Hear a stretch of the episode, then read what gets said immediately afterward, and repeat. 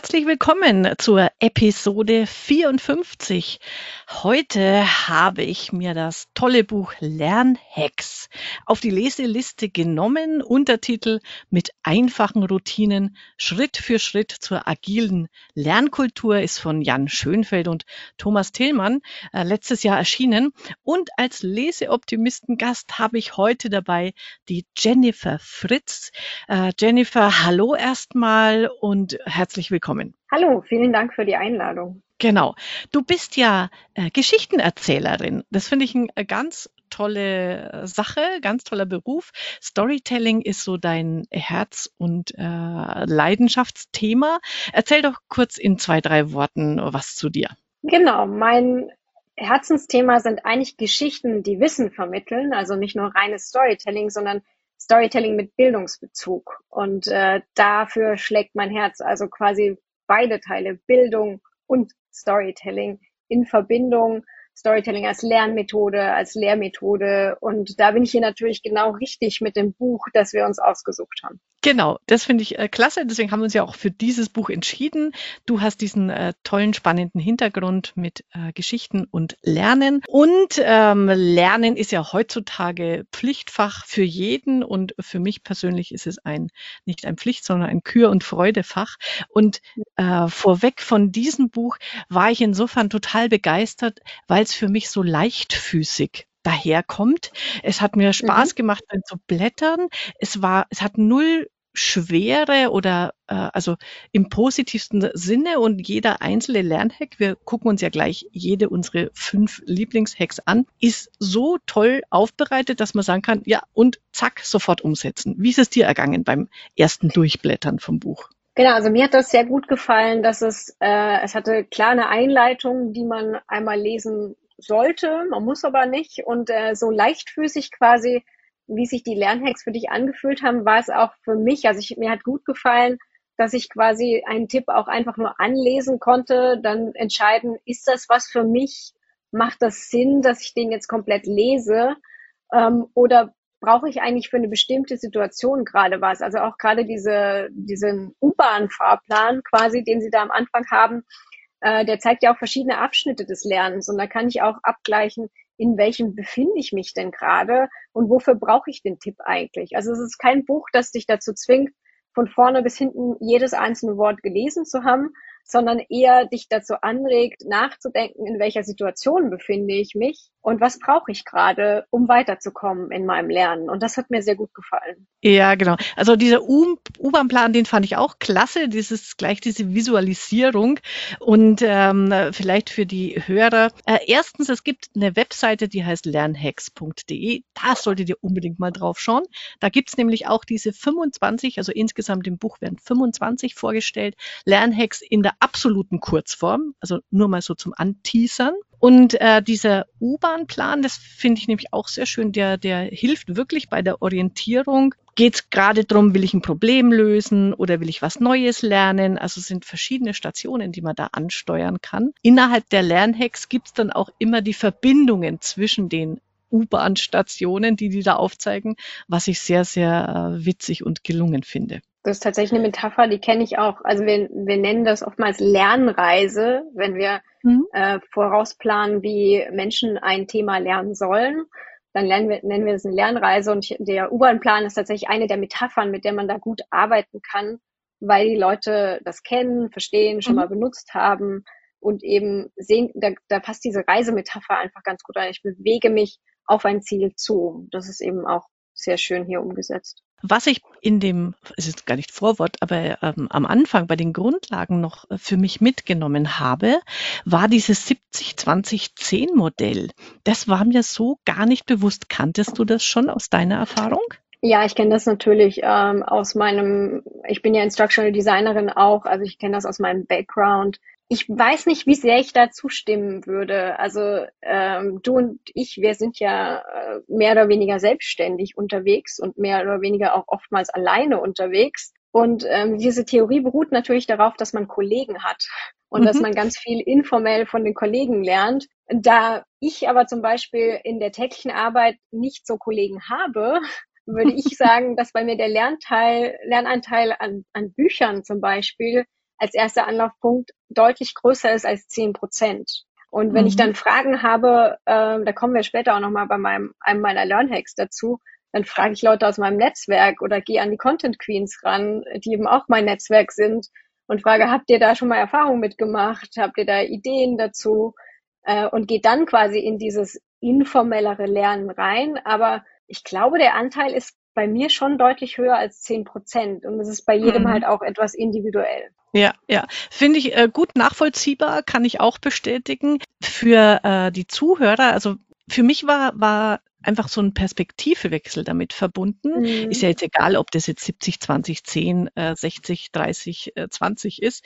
Ähm, aber dieser Gedanke, also formelles Lernen, sagen die, ist normalerweise jetzt in Organisationen, in Unternehmen um gut zu lernen, sollten wir 70 Prozent lernen aus Erfahrung, 20 Prozent lernen von anderen und 10 Prozent Wissen holen wir uns durch Kurse, Programme und Seminare, weil das ist quasi die Grundlage für die Qualifizierung. Und in den mhm. normalen e- Organisationen ist es umgekehrt. Alle werden, also ich kenne das ja aus meinen Steuerberaterkanzleien, alle werden immer zu Seminaren und Webinaren geschickt. Dafür wird Geld bereitgestellt, dafür wird Zeit bereitgestellt und sie propagieren eigentlich da umzudenken und zu sagen, wie viel Zeit und Geld investieren wir eigentlich bewusst für informelles Lernen und sich das mal auf die äh, Tagesordnung zu nehmen. Das finde ich einen spannenden Gedanken dabei. Ja, genau. Also mehr, mehr darauf zu achten, wie gestalte ich eigentlich meinen Arbeitstag und wo habe ich dort auch Chancen, was zu lernen aber auch, wo sind meine, meine Netzwerke, die ich anzapfen kann. Also ich glaube, das ist das, was ich daraus mhm. mitnehmen mhm.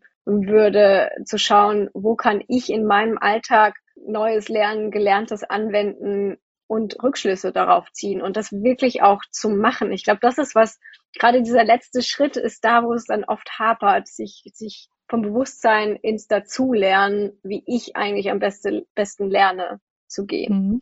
Super. So, ähm, Schluss mit Vorgeplänkel. Wir gehen in Medias Res. Jede von uns hat sich fünf Lernhacks ausgesucht und wir stellen uns die jetzt einfach abwechselnd vor, kommentieren sie und gucken, was sie uns für unseren Alltag bringen, beziehungsweise für die Hörerinnen und Hörer, was sie davon mitnehmen können. Ich darf starten. Ähm, ich habe mir nämlich als allererstes äh, den Lernhack Nummer drei ausgesucht, aus Fehlern lernen. Warum ähm, hat mich dieser Lernhack angesprochen? Ich weiß nicht, ob du damit Erfahrungen hast. Ähm, in Steuerberatungskanzleien oder in anderen Unternehmen gibt es ja so QM-Prozesse, also Qualitätsmanagement. Und da ist mhm. Fehlermanagement ein absolutes Dauerthema.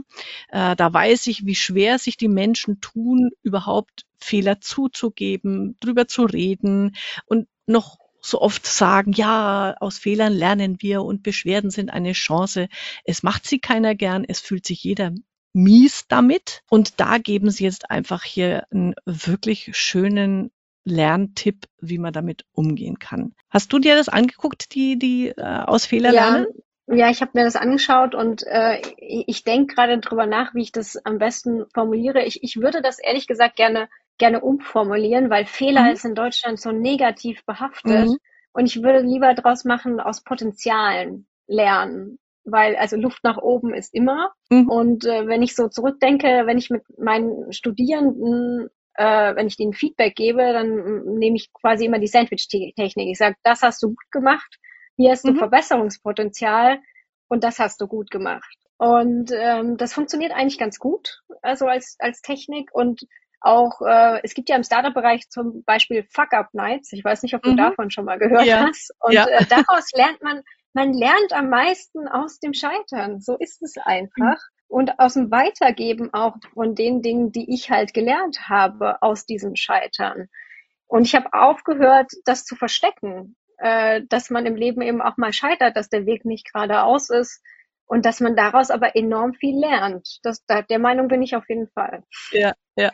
Da haben Sie ja das schöne Bild, äh, ich glaube, das ist der erste Satz äh, hier. Niemand hat Fahrradfahren gelernt, ohne hinzufallen. Genau das ist dieser Grundgedanke, der mir da so gut gefällt. Und dann haben die, das hat mich echt zum Nachdenken gebracht. Das finde ich eine super guten, äh, gute Idee. Dann sagen sie ja, es gibt ja Berufszweige mit speziellen Räumen des Scheiterns. Beispiel im Cockpit der Flugsimulator. Also mhm. da kannst und darfst du scheitern und äh, das Flugzeug stürzt ab und daraus erst lernst du. Und da habe ich dann drüber nachgedacht, vielleicht hast du da auch Beispiele für, wie könnte der Flugsimulator deines Unternehmens aussehen? Also wo schaffe ich mir einen Raum zum Scheitern? Und bei Steuerberatern habe ich dann überlegt, na ja, man könnte ja äh, eine Bilanzbesprechung mal der anderen Art machen, also nicht mit dem Mandanten, sondern im Team mal überlegen, was könnten wir in dieser Bilanz bei diesem Unternehmer an die Wand fahren? Wenn wir folgende Buchung machen oder folgende Abschreibung, wie könnte das richtig zum Crash kommen? Und es gibt sogar eine, die gibt's von der, also die, das, das Finanzamt, die Betriebsprüfung verwendet eine eigene Software, wie die drauf kommen, ob die Bilanz stimmig ist oder nicht. Die heißt IDEA. Und man könnte mal diese Prüfsoftware als ähm, Simulator eben in einer Kanzlei zum internen Lernen verwenden. Das fand ich dann mhm. mal einen guten Gedanken. Das finde ich eine ganz tolle Idee. Ähm, ich kenne das auch aus, in meinem Beruf gibt es natürlich auch Workshops, die gegeben werden. Und in Workshops werden oftmals Rollenspiele gemacht. Mhm. Also, dass ganz konkret eben Situationen schon durchgespielt werden, gibt es mittlerweile auch in Virtual Reality natürlich, statt in Person. Aber das, das Ding ist, wir nennen das Szenarien. Und in Szenarien, mhm. auch im E-Learning, ähm, gibt es richtig und falsch. Und wenn du mhm. falsch liegst, wird dir gesagt, warum du falsch liegst, oder es werden die Konsequenzen aufgezeigt, was passiert, wenn du was falsch machst. Das sind quasi ja auch, also dafür nutzen wir auch Storytelling zum Beispiel. Storytelling ist ja ein Testgelände dafür, Dinge auszuprobieren und falsch zu machen, damit ich sie im realen Leben nicht falsch machen muss. Da bieten sich dann eben Räume, in denen man eben in Geschichten, in Szenarien erlebt, bestimmte Situationen, die gerade geübt werden sollen, und dort eben auch falsch machen darf und falsch machen soll, damit man es später richtig machen kann. Ja, die äh, Idee, das in Geschichten zu verpacken, finde ich auch total klasse. Und ich weiß nicht, ob du es äh, gesehen hast, entdeckt hast dabei, weil es ja in Schweden ist und du bist gerade in Schweden, da gibt's ja das Museum of Failure, das Museum mm. der Fehler. Und äh, das kann man auch online besuchen. Und da habe ich mir dann gedacht, das ist ja mal eine klasse Idee.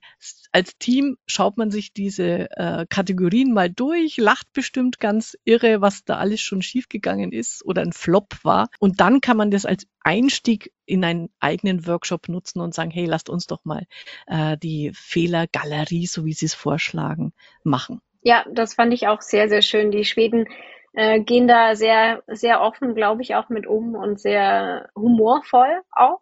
Mhm. Ähm, mit ihrem ganz eigenen Humor natürlich auch. Und ich finde, also man kennt das auch so ein bisschen andersrum. Ich glaube, das Zitat hast du wahrscheinlich auch schon mal gesehen. Der CEO, der damals gesagt hat, dieses Internet wird sich eh nicht durchsetzen. Mhm. Das ist ja auch eine Art Failure quasi, der in die Geschichte eingegangen ist. Und äh, daraus kann man einfach lernen. Also mit, man bringt quasi sein eigenes Team, seine Kollegen, vielleicht auch, ich könnte mir auch gut vorstellen, dass das mit Studenten gut klappt, um zu sagen, ein Fehler ist nicht das Ende und auch ein, mhm. ein Produkt, das sich nicht verkauft, ist nicht das Ende, sondern es ist quasi der Anfang von etwas anderem. Genau. Dass man eher so die Kultur auch dreht in Zukunft. Also, aus Fehlern lernen, ich glaube, das ist ein, ein ganz wichtiger Lernhack, weil es ja ums Lernen geht und äh, sich zu verbessern. Äh, das kann man äh, super aufgreifen. Was ist dein äh, erster Lieblingslernhack? Mein erster Lieblingslernhack ist das Lerncockpit. Mhm. Ähm, das ist was für ganz strukturierte oder Leute, die strukturierter ans Lernen rangehen wollen, wie ich zum Beispiel, ähm, und den Überblick behalten wollen und besser verstehen, wie sie lernen, was sie lernen und transparent machen, auch wo man steht. Das ist eine mhm. Art, also es hat Ähnlichkeiten mit Scrum und Kanban. Das hat auch mhm. eine quasi To-Do offen gemacht Spalte. Die heißen hier eben offen aktuell geschafft. Und auf die erste Spalte kommt eben ein Post-it mit dem Lernprojekt. In die aktuell Spalte maximal drei, an denen man gerade arbeitet. Und dann auf geschafft eben all die Zettel, mit denen man schon stolz sein kann, dass man sie geschafft hat. Dann gibt es unten noch eine Spalte, eben wie gelingt mir das Lernen am besten und was benötige ich hierfür. Und das fand ich spannend, weil ich nutze äh, Post-its tatsächlich schon wahnsinnig viel in der Konzeption, weil man mhm. dort seine Gedanken gut runterbrechen kann und sie dann eben auch anders strukturieren immer wieder. Post-its sind ja. quasi mein Markenzeichen so ein bisschen. Äh, da, das bunte Post-its anwenden an Fenstern und sonstigen glatten Oberflächen ist für mich quasi ein, ein Lebensstil. Und deswegen fand ich das so schön, dass man das hier eben so umgesetzt hat als Lerncockpit, also speziell auf Dingen, die man lernen möchte. Finde ich total gut. Ich bin auch der absolute Post-it-Fan und bei aller Digitalisierung, wenn ich was äh, mir überlege, einen Artikel, natürlich habe ich auch äh, Mind, Mindmaps und so, aber so der Anfang immer mit diesem haptischen auch, finde ich, ist ein, eine gute Hilfe und Mhm. Also ich behalte mir die Sachen auch besser.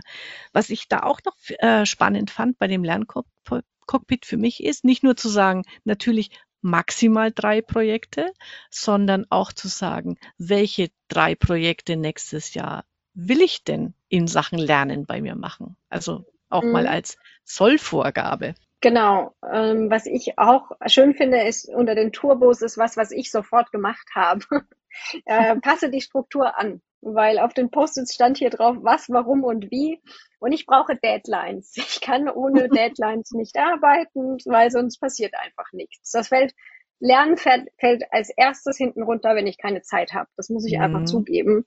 Ja. Und dementsprechend äh, würde ich quasi bei mir das so ein bisschen adaptieren, dass es wirklich eine Deadline hat und statt dem unten, also was benötige ich hierfür und wie lerne ich am besten, würde ich gerne äh, Key Learnings eigentlich sehen. Also was waren die Dinge, die mich von den Socken gehaut haben, ähm, die ich gelernt habe durch mhm. diese Lernschritte, die ich jetzt hier dieses Jahr zum Beispiel gemacht habe. Das finde ich, ja. das wäre für mich, glaube ich, die ideale Struktur. Das klingt gut. Und ähm, darf man ja äh, hoffentlich verraten, du lernst ja gerade aktuell Schwedisch in Schweden. Also nicht, du bist nicht nur in Schweden, um Schwedisch zu lernen, aber das ist ja genau so ein ganz tolles Lernprojekt.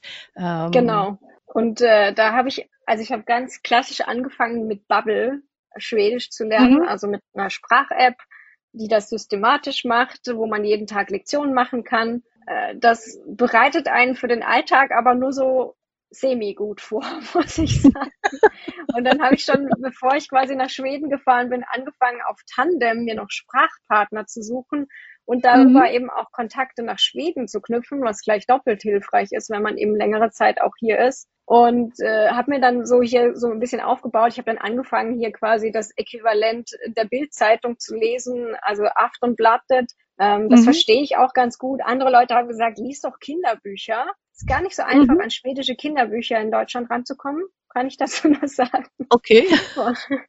genau, aber das sind quasi so Schritte, ähm, die man machen kann. Also sagen, ich lerne erstmal 20 Lektionen ähm, in meiner App, melde mich dann bei Tandem an, mhm. suche mir drei Sprachpartner und spreche tatsächlich regelmäßig mit die. Das wäre auch was fürs Lerncockpit zum Beispiel. Ja. Schritte, die man ja. machen kann. Und es passt nachher, du kommst ja noch zu deinem äh, Lernhack, vernetze dich, auch, mhm. äh, passt auch dazu. Super, prima. Genau. Okay, mein nächster Lernhack, also der passt dann jetzt insofern, äh, man will eine Sprache lernen, dann besucht man einen Kurs. Äh, es gibt in Lernhack 8 die Seminare, Webinare gezielt nutzen. Und das fand ich hochinteressant, weil gerade bei Steuerberatern, das ist nun mal die klassische Lernform. Ich setze mich in so ein Tagesseminar oder ich gucke mir zwei Stunden, drei Stunden ein Webinar an. Und wir diskutieren das auch ganz oft bei uns im Netzwerk, dass so die Kolleginnen und Kollegen dann fragen, na ja, wie verbreitet ihr das denn, das Wissen denn und, und was bringen eure Mitarbeiter da mit in die Kanzlei und wie wird es dann äh, verteilt? Und so dies, die, das Typische ist, Mitarbeiter kommt aus dem Tagesseminar am nächsten Tag zurück. Chef sagt, und wie war's? Antwort, Essen war gut. So. Und das war dann die Lernkurve. Da empfehlen Sie, dass man wirklich, und, da haben Sie auch ein, ein schönes äh, Tableau für, dass man wirklich eine gezielte Vorbereitung macht auf so ein Seminar, wo man sich überlegt, also gut, was sind die Fakten, worum geht's, was ist das Inhaltsverzeichnis, falls man es vorher schon hat, wo werde ich das Wissen, das ich dann dort lerne, anwenden? Wie werde ich sicherstellen, dass ich alles verstehe und wie kann ich es weitergeben? Und das finde ich ein guten, ähm, gutes Grundgerüst.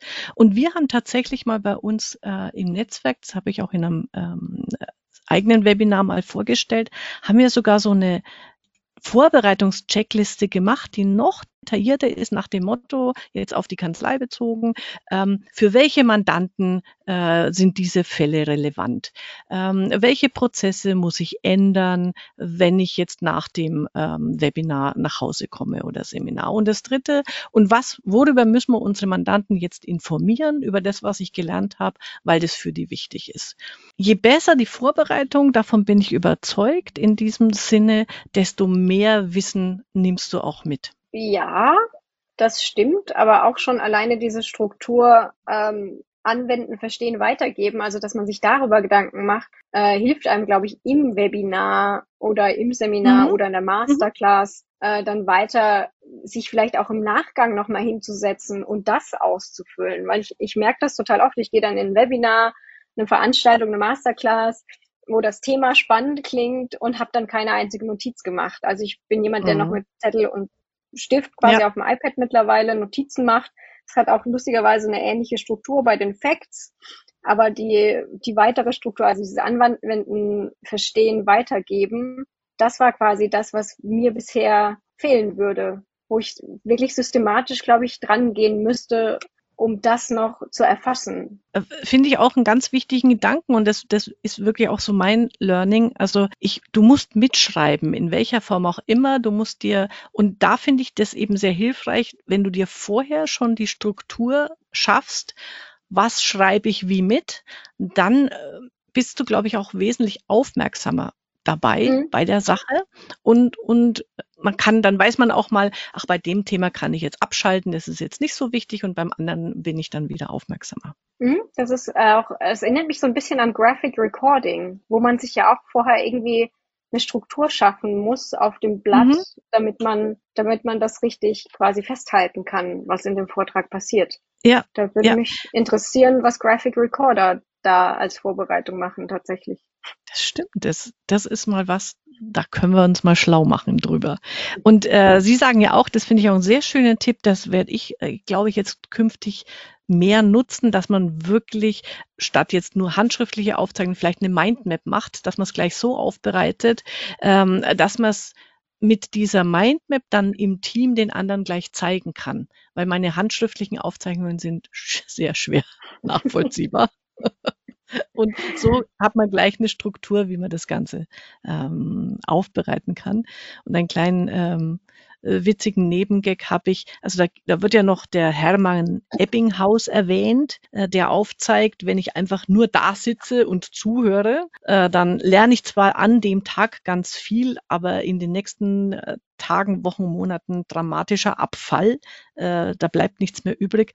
Und äh, ich habe mal in Wien gearbeitet bei einer Kanzlei. Wir haben Seminare eben gegeben für Steuerberater. Und da hieß es immer die SAU, die Saukrankheit, nämlich das Scheitern am Umsetzen. Weil während man zuhört, ist man voll dabei, begeistert und so weiter. Aber wenn man dann halt äh, zurückkommt in die Kanzlei, ähm, hat man so viele andere Dinge zu tun, dass man alles einfach schnell wieder vergisst. Ja, das kenne ich auch von einigen Barcamp-Veranstaltungen, wo auf dem mhm. Barcamp ganz tolle Ideen entwickelt werden, die dann direkt in der Schublade verschwinden und ja. nie wieder, nie wieder ja. das Tageslicht sehen. ja, genau. Habe ich auch ganz viele bei mir herumfliegen. Und äh, das nur noch äh, als abschließende Ergänzung. Dann gibt's noch, äh, also es gibt immer wieder Verbindungen zwischen den Lernhacks, weil es gibt dann den Lernhack 11, so geht's weiter und da wird dann nochmal aufgezeigt, und was kann ich jetzt machen, wenn ich zurück bin vom Seminar, vom Webinar, ähm, kleine Struktur auch wieder, ähm, was nehme ich mir bis wann vor, mit wem teile ich das Wissen, welche neuen Aufgaben kann ich übernehmen.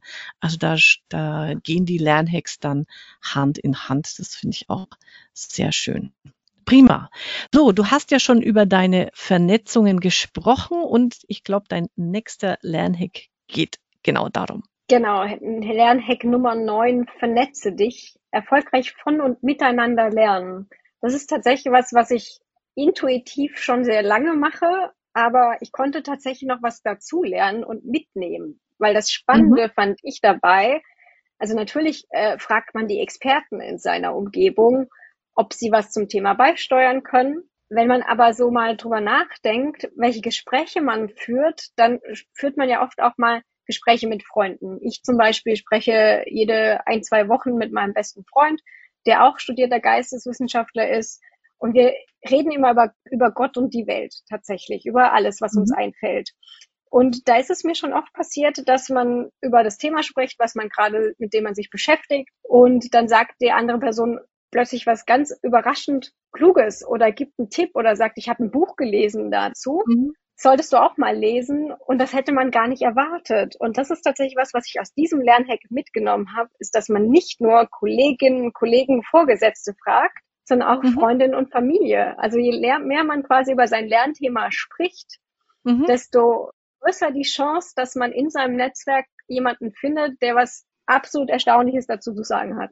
Das, das hat mich auch äh, positiv äh, angesprochen, weil genau dieser Gedanke, frag mal deine, deinen Vater oder deine Mutter, vielleicht haben die auch was Kluges dazu zu sagen oder wen auch immer, wo man selber vielleicht gar nicht äh, draufkommt. Ich, ich fand noch sehr schön oder ich weiß gar nicht, ähm, irgendwo wird es auch erwähnt im Buch, weiß nicht, ob an der Stelle, eben genau auch so dieses Format Working Out Loud als mhm. Mastermind. Ich habe zwar, hast du schon mal an einem teilgenommen? Genau, ich hatte auch schon mal ein Working Out Loud Circle tatsächlich mit dem systematischen Ausfüllen von diesen Arbeitsblättern. Ich muss dazu aber sagen, ich befand mich schon an einem Punkt, wo das quasi zu basic für mich war. Also das okay. waren alles Dinge, die ich sowieso automatisch schon so gemacht habe. Und mein mhm. Working Out Loud Circle ist leider auch auseinandergebrochen, bevor wir fertig waren. Das okay. war irgendwie ein bisschen tragisch, aber ich muss sagen, ich äh, wollte zum Beispiel nennen, das Content Queens Inspirationsfrühstück ist für mich ein mhm. gutes Beispiel, mhm. weil es ein festes 30-minütiges Format ist. Es hat immer genau ein Thema und jeder, der was dazu zu sagen hat oder was darüber lernen will, kann teilnehmen. Und das ist ja genau das. Dann hast du irgendwie ganz viele verschiedene Menschen mit verschiedenen Hintergründen, äh, die eben neue Perspektiven auf dein Lernthema dir bringen. Das ist ja eigentlich das, das Spannende daran. Genau. Äh, vielleicht für die Hörerinnen und Hörer ganz kurz, die Content Queens, äh, Jennifer und ich, wir sind beide ähm, in diesem Netzwerk dabei und es ist eben genauso ein Netzwerk äh, von Freiberuflerinnen, äh, die sich dem Thema äh, gute Inhalte verschrieben haben und wir tauschen uns eben auch zu verschiedensten anderen Themen aus und genau dieses Vernetzte, dieses Perspektiven von allen Seiten äh, zu einem Thema zu bekommen und einfach mal eine Frage in die Runde stellen zu können. Hey, wie macht ihr das? Das ist eine super Chance, also dieses Vernetzen. Äh, das, da sind wir beide Feuer und Flamme dafür. Genau. genau. Und wichtig fand ich übrigens auch, dass Sie erwähnt haben, Pay it forward. Also so nenne ich das bei mir. Ich glaube, Sie haben das anders genannt, aber geben und nehmen haben Sie das genannt. Mhm. Ähm, dass man quasi nicht immer nur das Netzwerk ab anzapft und ja. sagt, Hilfe, äh, sondern dass es eben auch dazugehört, äh, Gutes in die Welt rauszutragen, selbst zu helfen, wenn man danach gefragt hat. Und es muss nicht dieselbe Person sein, das finde ich dabei ganz wichtig, sondern was man quasi ins Universum gibt, kommt ja irgendwie auch ja. zurück. Und dann wirklich ja. auch, wenn jemand nachfragt und man helfen kann, dass man dann auch wirklich hilft. Und das ist ganz wichtig bei Lernnetzwerken auf jeden Fall nicht nur bei Lernnetzwerken, das finde ich ist generell bei Netzwerken einfach ein ganz wichtiger Gesichtspunkt, dass diese mhm. Einstellung stimmt. Gebe ich dir mhm. völlig recht. Prima, dann ähm, komme ich zu meinem nächsten äh, Lernhack, die Nummer 10, produktiver mit Pomodoro. Du bist, glaube ich, auch schon ein Pomodoro-erfahrener, äh, eine Pomodoro-erfahrene Arbeiterin, oder? Genau, also ich, ich arbeite nicht mit Pomodoro, sondern mit was Ähnlichem, was quasi, mhm. quasi auf diesem, auf dem Ganzen besteht, würde ich sagen. Ich nehme mir, ähm, ich arbeite mit Sprints. Das kommt eigentlich aus dem Schreiben, mhm. ähm, dass man 20 mhm. Minuten schreibt, 5 Minuten Pause, 20 Minuten schreibt, 5 Minuten Pause. Ähm, time das dann quasi über Discord-Server oder schreibt dann auch mit anderen Leuten zusammen. Also am besten funktioniert es, wenn man es zusammen macht, im Tandem mhm. ähm, dass beide irgendwie 20 Minuten an was arbeiten und dann redet man kurz drüber, was man gemacht hat. Das hilft eben auch sehr. Und das ist eben bei Pomodoro ein ähnliches System, dass man halt eine bestimmte Zeit konzentriert arbeitet, dann eine Pause macht und das dann quasi wiederholt. Das funktioniert wirklich gut bei mir. Ja.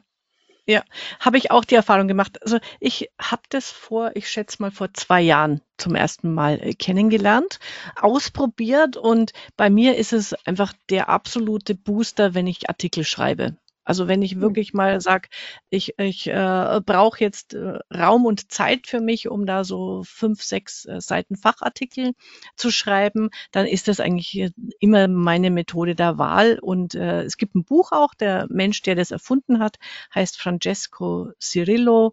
Äh, vielleicht, warum heißt es Pomodoro? Das ist immer das Lustige dabei, äh, weil er das sich selber erfunden hat und diese 25, er nimmt 25 Minuten ungestörte Zeiteinheit und er hat sich halt so einen Küchenwecker in Form einer Tomate gestellt und das dann so genannt. Ich habe mir dann daraufhin einen Pinguin-Küchenwecker gekauft. Äh, bei mir heißt es Pinguin, nicht mhm. Pomodoro. Aber es ist egal, das, es gibt sogar eine App dafür. Äh, und das Wichtige ist einfach dieses, was, was für mich der Aha-Effekt dabei war, war tatsächlich, also ich kenne natürlich dieses Zeitmanagement, ja, mach mal zwei Stunden ungestört Artikel schreiben. Ich habe für mich da festgestellt, ich, ich schaff's einfach nicht, weil ich dauernd mich ablenken lasse. Zwei Stunden ist einfach zu lang. Da bin ich nach einer halben Stunde, werde ich nervös und ach, ich gucke doch mal, was ist auf LinkedIn oder Mails reingekommen. Und deswegen finde ich diese kurze Taktung so super. 25 Minuten, fünf Minuten Pause und das soll man viermal wiederholen und dann macht man eine lange Pause mit 30 Minuten. Und das mhm. kann man dann auch variieren, aber ich finde es einfach so mal für sich zum Testen und wir haben auch einige, ich kenne auch einige, äh, die das dann ausprobiert haben und gesagt, das ist ein echter Booster in, in Sachen äh, abarbeiten und äh, konzentriert effizient sein. Genau, und ähm, für die Leute, die trotz kurzen Zeiträumen und Pausen dazwischen äh, vielleicht noch unmotiviert sind, hilft vielleicht eine Belohnung ans Ende der vier Zeiträume zu hängen und zu mhm. sagen, ich schaue mir dann das neueste YouTube-Video von meinem Lieblingscomedian an oder keine Ahnung, hab dann, mach mir was Schönes zum Mittagessen, geh, geh mir ein Eis holen. Ja. Keine Ahnung, also das ja. kann, das darüber sprechen wir nachher ja auch noch, quasi äh, mhm. Gamification. Mhm. Genau. Und das, das hilft vielen Leuten sehr, wenn man eine Belohnung bekommt am Ende dieser ja. Zeiträume. Ich gestehe, mir hilft es immer gar nichts, weil ich sag, ich, ich sag dann mir immer, ich bin erwachsen, ich hol mir die Belohnung gleich. ich kann mich damit leider nicht selbst überlisten.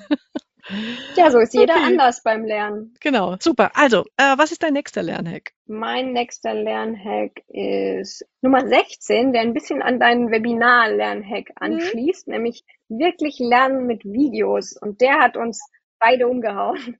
Hier, da haben wir mhm. noch drüber diskutiert, wer den vorstellen darf. Äh, genau. genau. der ist wirklich toll, weil ich merke das auch, man guckt sich Videos an, um in ein Thema einzusteigen oder was Vertieftes zu lernen und man guckt sich das Video an, denkt sich in dem Moment, mh, schön, habe ich verstanden und dann macht man aber nichts mit der Information weiter, sondern sucht sich vielleicht das nächste Video. Und hier ging es darum, quasi systematischer an Videos ranzugehen, kann aber auch ein Link, ein Artikel, ein ja. Fachbuch sein, was auch immer, muss kein Video sein in dem Fall. Aber man nimmt quasi das Video, nimmt sich ein OneNote-Dokument, also für dieses Tool haben mhm. die sich entschieden, kann aber natürlich auch ein anderes mhm. sein und macht Screenshots, Notizen, äh, schreibt eigene Assoziationen dazu, macht sich Key Learnings und das Wichtige daran, was ich finde, ist, man kann diese Notizen dann eben auch teilen. Ja. Also das, was man selbst gelernt hat, dann der Welt zur Verfügung stellen, dem Team zur Verfügung stellen und dann können andere Leute quasi sich da wieder dranhängen und sagen, ah, ich hätte da noch diesen Gedanken dazu. Das finde ich ganz toll. Und ich fand es genauso äh, großartig, weil äh, gerade wenn man auf YouTube guckt, man kann ja mehr oder weniger alles lernen aus YouTube, äh, aber mhm. das ist halt so unstrukturiert, so und äh, mit dem Lernhack wirklich sich das herzunehmen und es gibt dann ja auch äh, bei, bei manchen äh, Videos gibt's ja so Kapitelmarken, so Sprungmarken, aber wenn man die nicht hat, ist es halt hilfreich, wenn man die über die Screenshots sich selber zieht und mhm. dann eben immer sagen kann, hey, äh, das ist die Struktur, das habe ich gelernt und wie du so schön sagst, und das kann ich dann weitergeben an Kolleginnen und Kollegen mhm. und die können vielleicht ihre eigenen Gedanken dann noch ähm, dazu packen. Äh, deswegen mit OneNote oder einem ähnlichen ähm, Cloud-Tool da zu arbeiten, ist ja. eine ganz große Hilfe.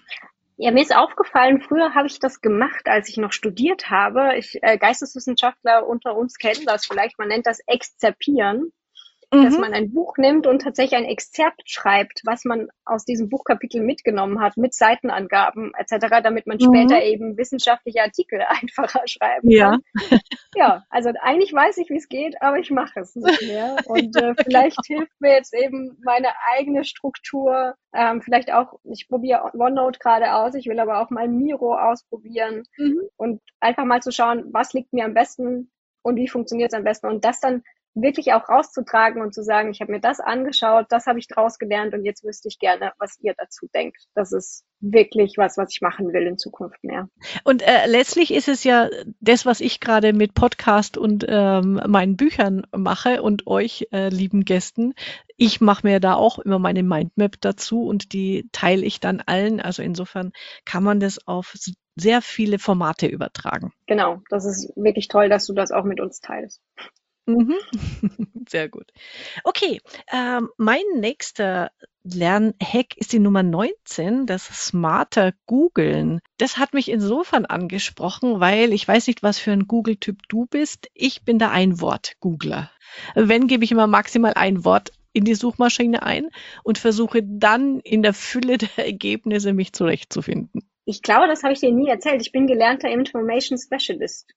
Ah, nee, das wusste ich nicht. ich bin quasi, äh, bin quasi ein Profi im Googlen. Deswegen war das auch oh. einer der oh. Tipps, äh, die mich jetzt, also die mich nicht überrascht haben, ja. weil ich das tatsächlich alles schon kenne aus meiner Ausbildung, die ich mhm. damals gemacht habe. Und es gibt tatsächlich Leute, die, wenn sie Dinge suchen und nicht finden, die kommen zu mir und lassen mich googeln. Ja, aber also für, für alle anderen Einwort-Googler, äh, zwei, drei äh, kleine Tipps. Das ist einfach nur ein, ein, wirklich ein kurzer Lernhack.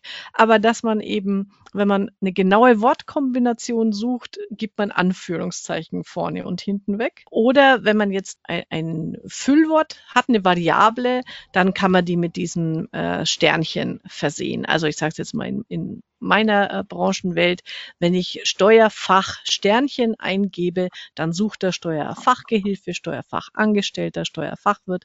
Also dann sucht er alles, was dahinter äh, hängt.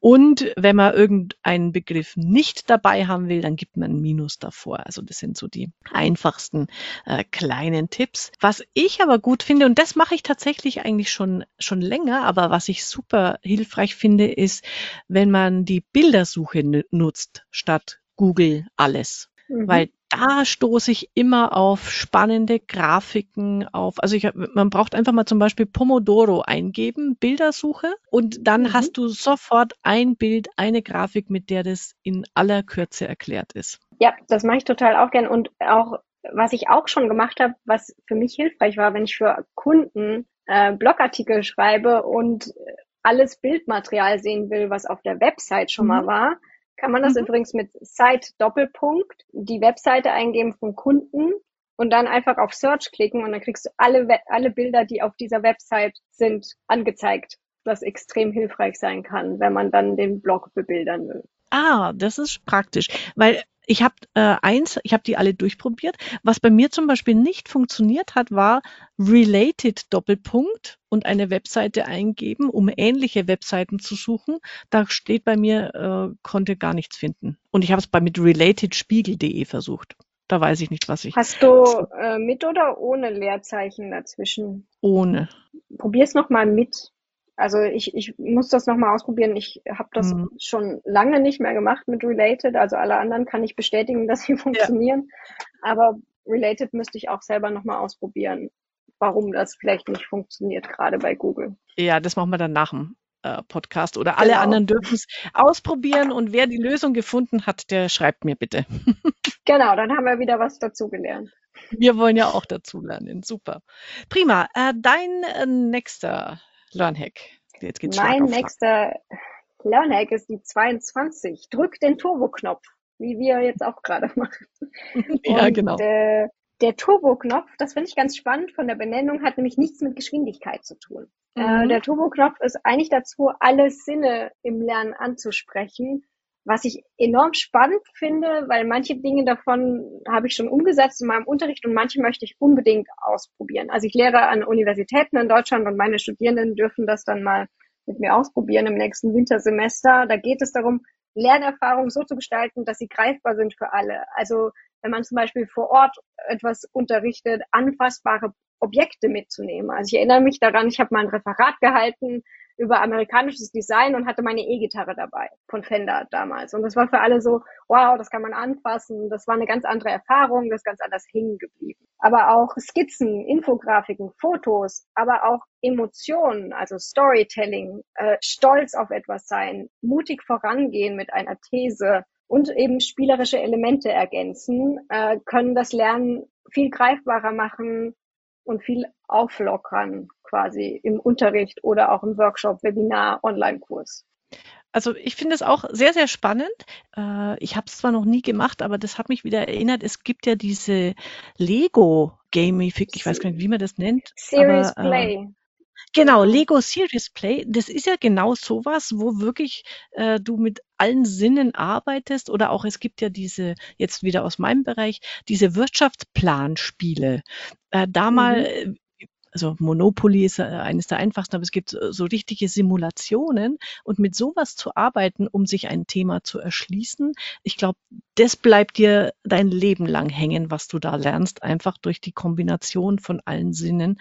Und deswegen finde ich das ein äh, super äh, spannendes Element. Genau, es gibt ja auch quasi im, im Computerspiel, aber auch im Brettspielbereich gibt es eine Unterkategorie, die heißt Serious Game. Und da geht es mhm. tatsächlich um Lernspiele, wo eben ein Thema vermittelt werden soll. Ich hatte zum Beispiel mal eins eben zum Thema äh, Klimakrise und wie unser Konsum dazu beiträgt quasi. Mhm. Äh, was eben das nochmal auf eine andere Ebene hebt. Also ich selber muss Entscheidungen treffen, das beeinflusst das Spiel und ob ich gewinne oder nicht. Aber will ich in dem Fall gewinnen oder mhm. nicht? Zum Beispiel ist dann immer die Frage. Und das öffnet natürlich ganz andere äh, Gehirnregionen, sage ich jetzt mal, wenn ich mich spielerisch ja zu einem Thema näher. Aber ich würde auch gerne mal ausprobieren, dass meine Studierenden äh, sich ein Thema nehmen und dazu zum Beispiel eine Mindmap machen müssen mhm. und das aufbereiten für alle anderen. Also das macht man ja manchmal mit so World Cafés, da müssen sie es aufbereiten. Äh, das ist ja auch so eine Methode, die eigentlich hier schon schon in diesen spielerischen Bereich geht, anfassbaren Bereich. Oder weiß ich nicht, ob es unmittelbar dazu passt, fällt mir aber jetzt gerade ein, ähm, wenn man mit einem äh, Thema arbeitet, sich so ein Moodboard dazu zu erstellen. Einfach mal zu gucken, eine Collage, welche Bilder fallen mir dazu ein. Äh, all das äh, hilft, glaube ich. Finde ich super spannend. Kann auch mhm. Kreativität eben öffnen, also Bilder vorzulegen zu einem bestimmten Thema, wo die Leute sich dann die Bilder anschauen und dann Ideen entwickeln. Habe ich auch mal gesehen. Das war sehr spannend als Methode. Sehr gut. Dann äh, last but not least mein äh, letzter Lernhack äh, Nummer 25. Das ist auch im Buch der letzte, aber äh, deiner kommt ja auch noch, äh, einer davor. Und zwar äh, passend jetzt auch wieder zur Visualisierung und äh, ähm, Gestaltung und Emotionen ansprechen. Agile Retrospektiven, was meint das? Also wenn ich jetzt im Team ein Projekt abgeschlossen habe, äh, zurückblicke, dann stellen sich ja immer drei Fragen und allein die drei Fragen finde ich ganz, ganz großartig. Das sollte in, in jedem Projektabschluss äh, gestellt werden. Erstens Keep, also was wollen wir behalten, weil es uns hilft?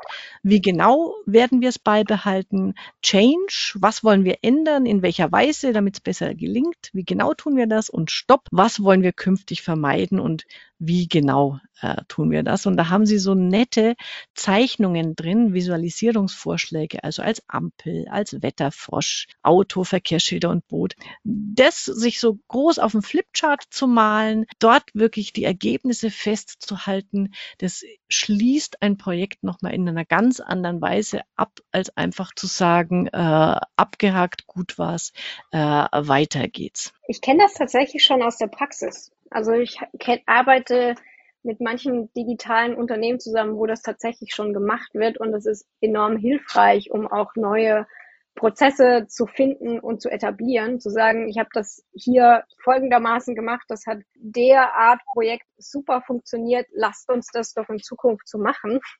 Oder das hat gar nicht funktioniert, wir brauchen hier eine bessere Lösung. Also es ist auch enorm gut, um an Prozessen zu schrauben oder mhm. Templates und solchen Dingen in, in diesen Prozessen. Und mir ist dabei eingefallen, wir hatten mal schon ein paar Jahre her einen, äh, einen Zukunftsworkshop gemacht äh, mit unseren Delphinet-Kanzleien.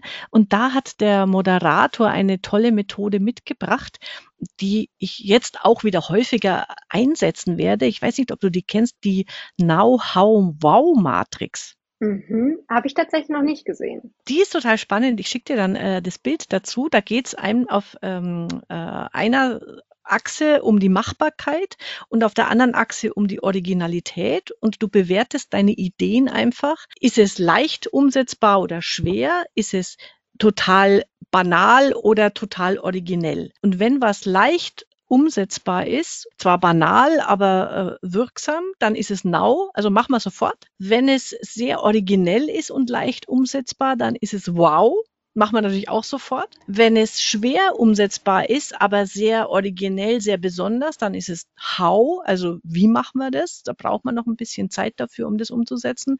Und wenn was weniger überhaupt, also schwer umsetzbar ist und natürlich auch banal, langweilig, uninteressant für den Kunden, wird's nicht gemacht. Und das ist auch nochmal ein schönes Bild, das fiel mir da wieder ein. Die ist bei uns einfach verschütt gegangen, diese Matrix, mhm. und die werde ich jetzt wieder wiederbeleben.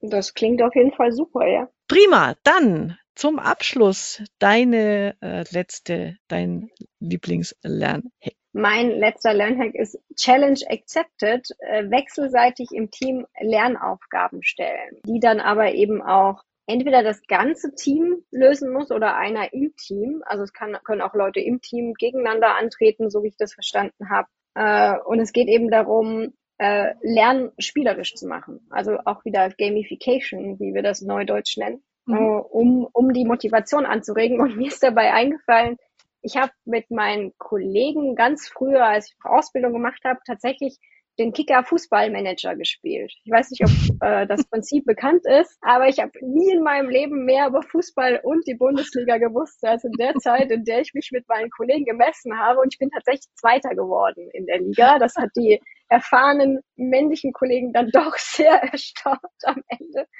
äh, dass das so gut hingehauen hat bei mir. Aber das ist eben genau dieses Prinzip, äh, dass man gemeinsam quasi äh, eine Lernliga vielleicht gründet mhm. und Punkte sammeln kann für abgeschlossene Lernformate. Muss man natürlich dann auch irgendwie vorlegen, wie das funktioniert.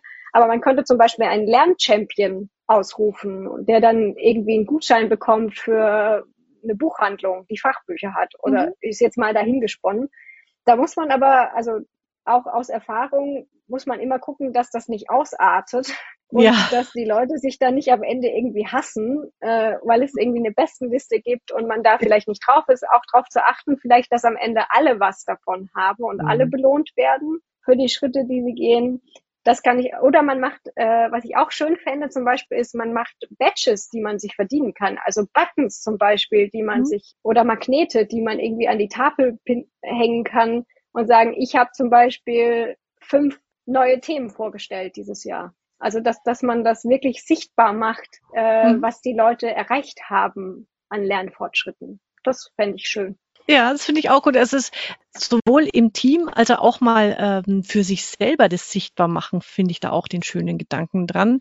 Ähm, man mhm. lernt so viel über das Jahr und kriegt eigentlich gar nicht mehr mit in, in der, im Rückblick, was da alles, was wir alles geleistet haben und einfach das, mhm. äh, ob man es dann mit Challenge oder ohne macht. Äh, zweite Geschichte, ich glaube, das hängt von den Menschen dann auch ab, ähm, wie die da miteinander umgehen. Wobei mhm. ich dann ja total der Fan davon wäre, von so einem Board und äh, Punkten und ich wäre immer sofort die, ich will die meisten Badges. Ja. ich glaube auch, man könnte das super gut integrieren. Also wenn man das Lerncockpit, das ich vorgestellt habe, nimmt mhm. und dann das Netzwerk dazu packt und ja. eben auch die Challenges. Ich glaube, das könnte ein super schönes, effizientes Modell sein, das abzubilden und sich selbst dann auch zu feiern, wenn man vielleicht auch wie, wie ich zum Beispiel hauptsächlich alleine arbeitet. Oder und, fällt mir jetzt auch noch spontan ein, also so wie die Content Queens, ich bin ja ähm, auch noch in unserer Mini-Mastermind-Gruppe den Hamsters mit äh, drei anderen ähm, äh, Frauen. Und ähm, da könnte man zum Beispiel regelmäßig einfach auch mal sagen, was hast du letzten Monat gelernt? Dass man, also wir treffen uns 14-tägig, reden über unsere Projekte und äh, stellen uns Fragen, geben uns Feedback dazu. Das wäre für mich auch ein Punkt, den man damit, den wir damit aufgreifen könnten, eben zu sagen, hey, was hast du letzten Monat gelernt? Teil uns das anderen drei doch mal mit. Und wenn jede immer ihr Learning äh, des Monats äh, erzählt, lernen die anderen ja auch wieder was. Also da finde ich toll, wie du es sagst. Lerncockpit, vernetzen, äh, Challenge accept, accepted. Da schließen sich jetzt die Kreise von all den vielen tollen Lernhacks. Genau. Und eben empfehlenswert ist auch das Lerntandem. Also wenn ich alleine bin, sich jemanden zu suchen, der einen der mit einem diesen Weg geht, mit dem man sich vielleicht alle zwei Wochen, wie du das jetzt auch mit deiner Gruppe mhm. machst, trifft äh, und selbst wenn man mal keinen Fortschritt gemacht hat, vielleicht den mhm. anderen feiert, dass er Fortschritte gemacht ja. hat. Das gehört auch mit ja. dazu. Und einfach so ein bisschen Accountability quasi zu haben, mhm. so nenne ich das, äh, dass man ja. auch wirklich was macht und wirklich vorankommt, aber auch jemanden hat, der einfach sagt, das ist voll toll, was du da gemacht hast, weil das brauchen wir als Menschen einfach auch. Sehr schön, Jennifer. Ähm, ich habe für mich nochmal äh, gemerkt, es geht in dem Buch nicht nur äh, darum, dass wir Lernhacks finden, die spannend sind, sondern ich habe auch nochmal wieder gemerkt, wie viel Freude Lernen an sich macht. Also wenn auch jetzt beim Reden mit dir darüber einfach dieses Nachdenken über Lernmöglichkeiten, Chancen und Methoden, habe ich jetzt so eine Lust. Irgendwas lerne ich jetzt gleich. Ich weiß noch nicht was. das auf jeden Fall.